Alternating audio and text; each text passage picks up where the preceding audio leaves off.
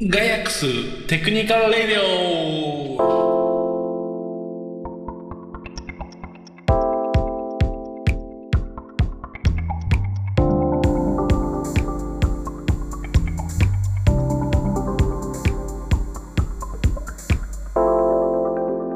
はい、今回も始まりましたガイアックスのテクニカルレディオ。えー本日もよろしくお願いします。えーこのラジオはですね、ガイアックスのエンジニアが、こう自由気ままにテック的な雑談をするラジオでございます。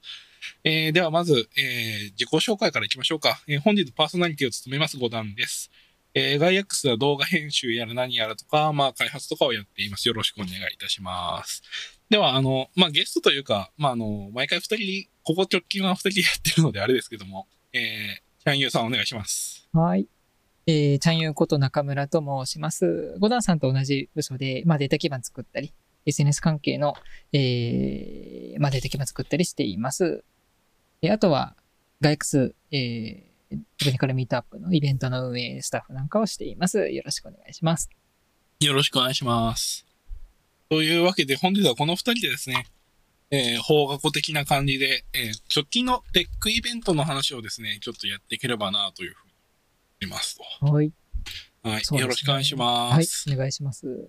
まあ、ちょうど10月過ぎて入って、文化祭的な、結構イベントがこの時期増えますよね。増えますね。オンライン時代とはいえ、多いですね。うん。ありがたい限りです。ありがたいですね。ゴーダンさん最近、ここ、このイベント行ってきたみたいなのあります？そうですね。まあ、話したいやつは結構は言いますけど、まあなんかい、行きましたというよりかはあれですけど、やりましたですけど、まあ、ホメ LT が、おおあ、そうですね。あの、先日、えーガイアックスの方もですね、月1日ぐらいのペースで、ちょっと今月お休みなんですけど、あの、イベントをやってまして、ちょうど9月末とかでしたっけ？そうですね、うん。9月の27ですね、うん。にやりまして、あの、無事終わったっていうので、まあ、今日いいイベントでしたよね。そうですね。私も、スタッフで、いろいろと動きましたが、県私もゴーダ登壇でンさんも。ね、登壇して、褒め LT は、あの、褒めて、褒めて褒めまくる LT 大会ということで、まあ、基本的にこう登壇した人を褒めちぎるっていう、そんな趣旨の LT 大会でしたね。うん。そうですね。うん。いや、なんで、すごい、あの、気軽に登壇してくださいっていう趣旨の通り、あの、本当に気軽に登壇していただきましたし、今回はそのテックに限らない話題、それこそあの、弊社から、あの、一人、あの登壇者ということで、流さんという方に登壇願ったんですけど、流さんエンジニアではなくて、まあ、どっちかというと人事みたいな仕事をされている方で、え今回はですね、あの、それこそコロナのあの、職域接種が、まあ、今年、春先から秋にかけて行われたと思うんですけど、それの、えー統括をされていて、えーそれについてのその、どう工夫したのかという話をちょっとしていただいただきました。ね、朝4時からなんかこう会場に並んでとかいろいろとディープないや、面白かったですよ。よね。うん。あの、あの事件の裏に何があったのか、みたいな。うんまあそういったこうテックから離れる話題もあれば、結構ディープな話題も今回イベント揃っていて面白かったですね。面白かったですね。うんなんかこう、 Elasticsearch のこう仕組みについて解説してみたみたいな話もあれば、GitHub Actions でブレンダーのレンダリングやってみたみたいな話とかもあってね面白かったですね。うん。で、えー中村さんからは、あの、パッケージの話を、あの、Python ねパッケージですね。そう。まあ、Python でパッケージ、こう、公開する方法みたいな。結構簡単ですよ、やってみようみたいな、そんな話をしましたね。Python で言うと、ちょうど先日 PyConJP お2021があって、行ってきました。綺麗な流れですね。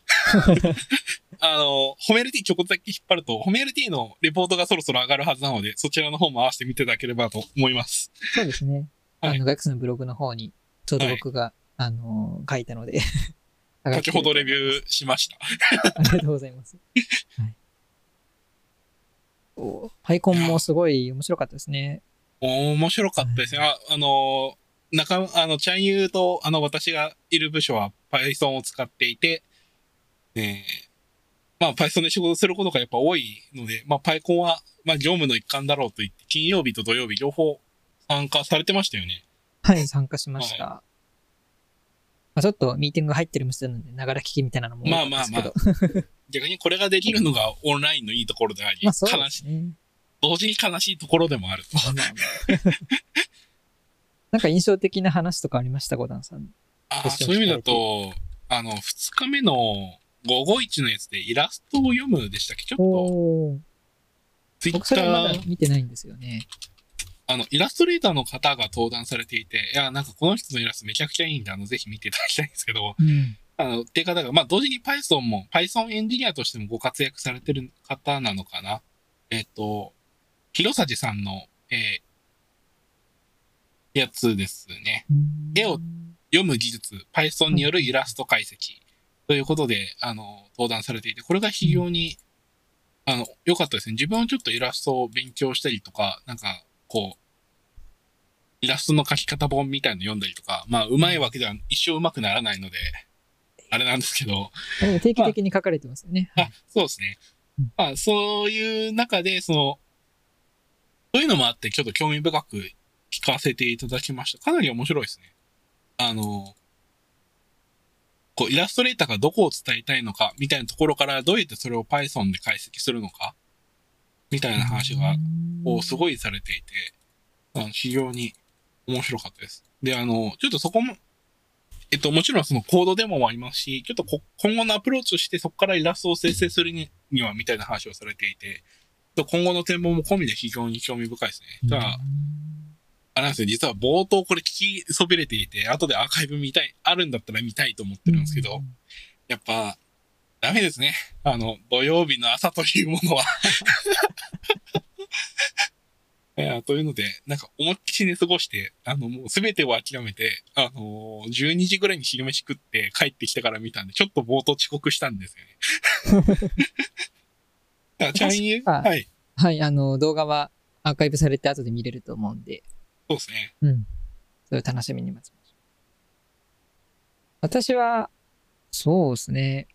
えー、っと、いろいろ印象的だったんですけど、ちょうどゴダンさんが寝ていた 土曜日のキーノートが僕はすごい印象的でしたね。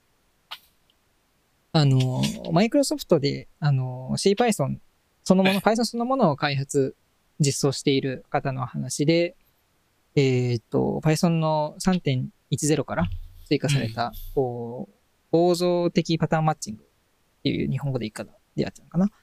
それの、こう、内部実装的な話だったりとか、を聞いたんですけど、めちゃくちゃ、こう、スマートに書き上げていて、いわゆる Python にこう、マッチケース文っていうんですかね、が入るんですけど、うん、なんか単純にそういう項目が追加されたよう以上の話が、なんかその話の中で、ふんだんにこう、なんでしょう、こう、触れられていて、ここでこう、なんか語るのも、なんだろう、こう、これだけで30分提出してしまうような話なんであれですが、あの、純粋にパフォーマンスも、えー、っと、上がるだろうし、あとは、その、すごいのがその、結構その、正規表現とかでマッチっていう変数を使いがちなんですよね。ああ、確かに。なんですけど、その変数のマッチとマッチ構文がちゃんと区別されるように、あのー、パスされて解析されるっていうことで、なんかその辺どういう風にやってるみたいな話とか、ちょっと僕も何回か見ないと詳しい実装までは 追えないんですけど、なんかそういう話とか聞いて、めちゃくちゃ賢いな、みたいな。なんかそういう話とか聞いてめちゃくちゃ面白かったですね。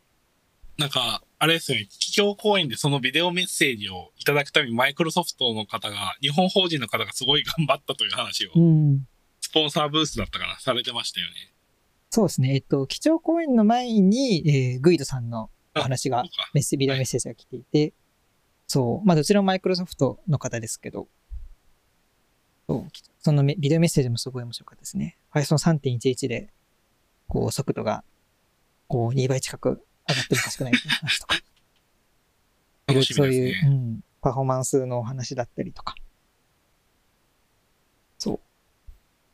Python の生み生みの親のグイドさんも、あれですね。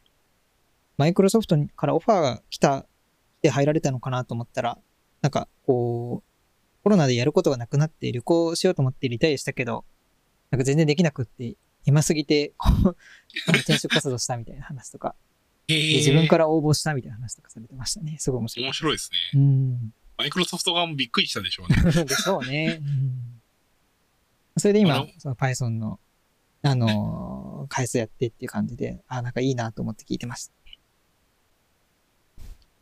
結構その、今回のパイコン、なんか、一応自分も過去カンファレンスとか結構参加してたとしてなんですけど、なんか結構その Python のそもそも実装に迫るみたいな登壇ちょっと多かったですよね。確かにそうですね。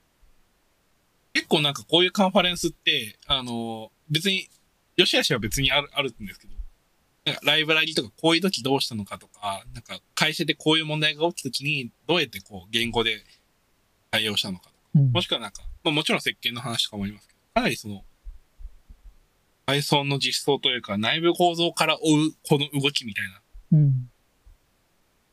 のが多くて、それはそれですごい楽しかったなっていう。そうですね。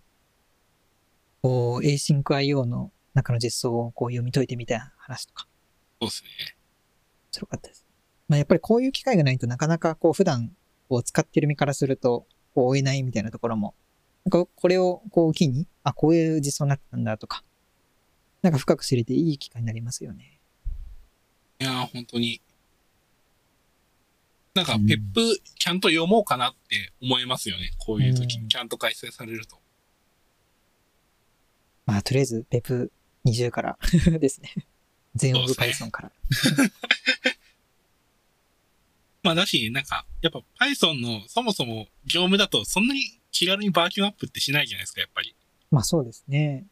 で、中から、こう、10、あの、Python 3.10からこういうのがとか、あの、うん3.11からこういうのがって言われると、うん、会社のやつもちょっとアップして、進行文試してよなって気持ちに、うんあもちろんそう気軽にやっていいことではないんですけど、そうですね。まあなんでその構造的パターンマッチングがちょっと、まだ僕も深く試してないんで、ちょっと試して使用感とかまとめたいなと思ってますね。うん。ちょっとやっぱ、あの、冒頭でも褒める T、あの、弊社でやってるんですよっていうことで、あの、ここにいる二人ともスタッフやってますけど、イベント実施してる側から見てパイコンどうでした？イベント実施してる側から見て、まずパイ、今年はあれですね、あの、ハイブリッド開催1日目で、2そうですね日目はオンライン通信でしたかね。でしたけど、いや、オペレーションめちゃくちゃ大変だったんだろうな、とまあ思いますね。いやー、思いますよね。まあでもその最後の、あのーイベントの終わりのこう締めで、えっ、と、スタッフの方がおっしゃってたのは、その、まあ、一定、その、社団法人かな？から、うんあの、資金に一定余裕があるから、こう、まだその感染の状況とか見て、そもそも会場を借りたけど、できません、開催できませんみたいな、オフサイトで、みたいなのもあったりするんで、なんかそこはリスク取ってやろうみたいな判断とかして、まあ結果、その、金曜日、あの、やってみて無事できたとか、なんかそういう話とか、結構、こう、一定リスクを追いつつ、あの、チャレンジしていたなっていうのは、まず感想として思いましたね。いやー、なんか、その判断ができてることがすごいいいですし、うんやっぱりなんか、Python だからできたっていうのはあるだろうなと思いますようね。ん。ちゃんとなんか、ある程度人口もあって、ちゃんとスポンサーとしてくださる会社さんが、で、で、かつそれをちゃんと維持するコミュニティがあるからこそできる。まあもちろんそういうコミュニティも、とかがないとそもそもこんなカンファレンス開催できないんですけど、まあまあ。なんかそういったものがちゃんと積み重なって、なんかみんなちゃんと Python を盛り上げようと思って、結果こういう風になってるんだなっていうのがすごい感じれるうん。設計でしたし、なんか Discord 周りの設計めちゃくちゃ考えられてましたよね。そうですね。まずこう、受付から、こう、面白かったですよね。その、面白かった。本当に、あの、 connpass の受付番号を送ると、うん。受付完了になるっていう。するとロールが付与されて、中のコミュニケーションが見れるみたいな。そんなか設計になってましたね。そうですね。あれめちゃくちゃいいなって、真似できるもんならしたいなと思いましたね。うん。オンラインだと誰が来たってわかんないですからね。うん。そうですね。確かに。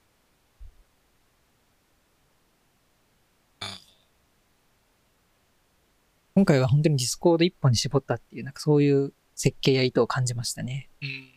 なんかあんまりそういう意味だとツイートを活発に僕はもうなんかする暇なく Discord でだいぶ盛り上がったなという印象を受けましたね。いやー、わかりますね。同じ意見ですね。うん。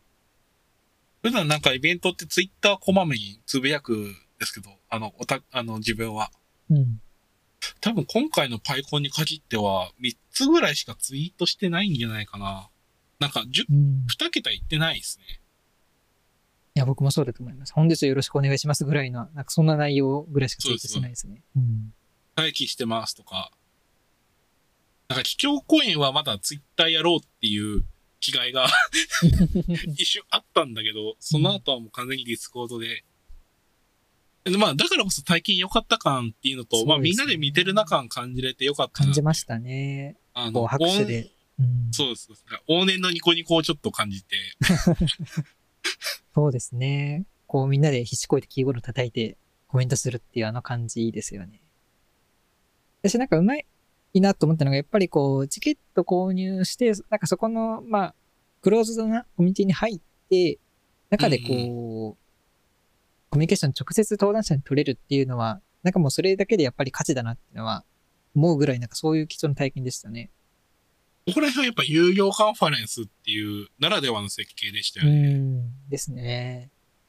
単に YouTube 見るのと全然感覚はやっぱり違いますね。うん直接ね、こう質問投げたりとか。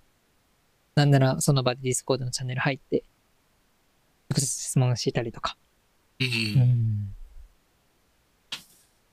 こら辺、まあ、有料カンファレンスだからこそって話をすると、やっぱ外せないのは懇親会の話ですか？パイコン。懇親会もまた、あれですね。こう、ピザが届くという、いやー、素晴らしかったです、ね。は面白かったですね。届きました？届きました、無事に。ああ、よかったです。あの、ピザハットさんが、今回あの、スペシャルスポンサー？そうですね。協賛という扱いでしたね。うん。で、こう、1ヶ月前とか、早く頼むと、ピザが、ピザ1枚と。こう、ね、ポテトがついてきて、飲み物もついてきて。あ飲み物、いいっすよね。2個ついてきて、コーラとうんあやたかと、あれ選べるんでしたよね、確か。そうですね。うん。よかったですね。なんかやっぱりみんなで同じご飯食べるっていうのもまた、やっぱ懇親会の、こう、オフラインでやる自然な流れというか、やっぱり同じ釜の飯を食うじゃないけど、なんかあの感じは、こうなかなかオンラインだと出しにくいのが、うん。うまく出していてよかったなと思いました。ちょっとあれですけど、そう本当に届くかどうかちょっとヒヤヒヤしましたけどね。あそうですね。なかなか、こればっかりは、あのー申し込む側を、スタッフもなかなかね、スタッフこもう、シミュレーション難しいところでもありますし。うん。不安になって自分はちょっとドミノピザ イベントで頼んでました。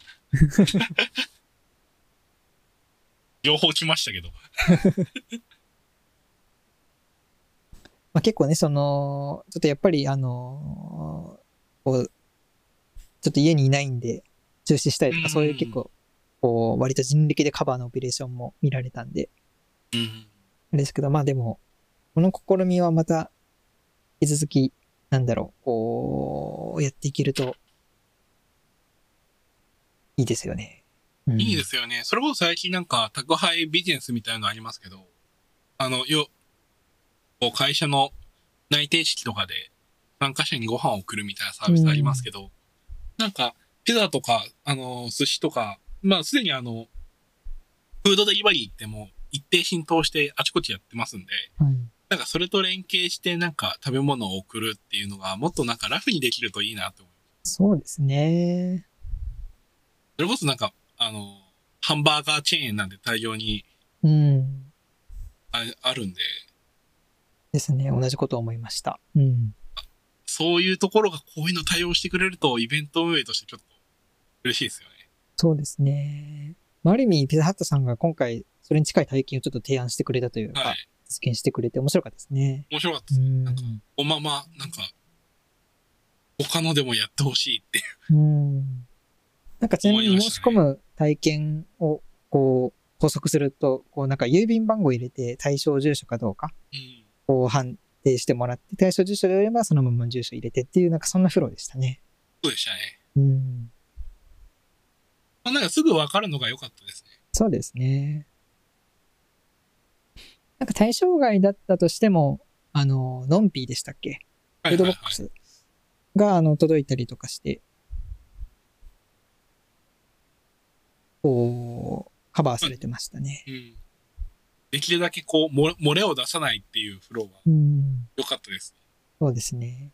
まあ、さすがに海外は諦めてくれって書いてありましたけど。でしたね。うん、まあ、今日これでなんか、2000円でしたっけ、チケット。2000ですね。チケット全然、すごい、なんか体験よか、よ、よくて、ピザも届いて、まあなんか、実質タダではっていう感じ でしたね。うん、いや、だいぶピザハットさんの協賛のパワーがあると思いましたね、そこは。うんそうですね。あ期待してるプラスアルファの体験が含まれるとちょっと人間やっぱ喜んでしまうので。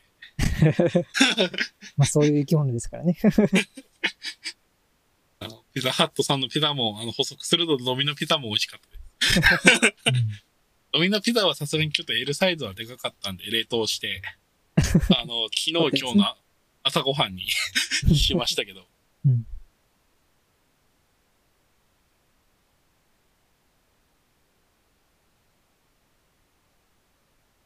ちょっとまた去年に引き続いて、こう試行錯誤な、ね、イベントのスタッフも一年だったと思うんですけど、なんか、コロナ明けたら元に戻って楽になるなって、今年の初めぐらい思ってましたけど、逆に大変ですね。あの、うんオンラインが普通になってしまった。これ非常にいいことなんですけど、逆にこう、じゃあオフラインとの兼ね合いどうするっていう、うん あの、課題がイベント運営の僕らの目の前にはそびえ立っていて、ですね。まあ、やっぱり路線で言うと、そうですね。だから、愚直にやろうとすると、やっぱりハイブリッド開催とかに多分うん。なってくる。でも、負担かなり大きいよねっていう話もあり、じゃあオンラインに、こう、舵を切るか。あるいは、なんか、オフラインが、今までのオフラインとは違って、ちょっと、こう、プライベート感があるというか、シークレット感のある、うんなんかそんなイベントになってきそうですよね。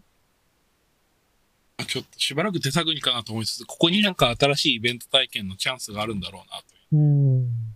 ひしひしと感じております。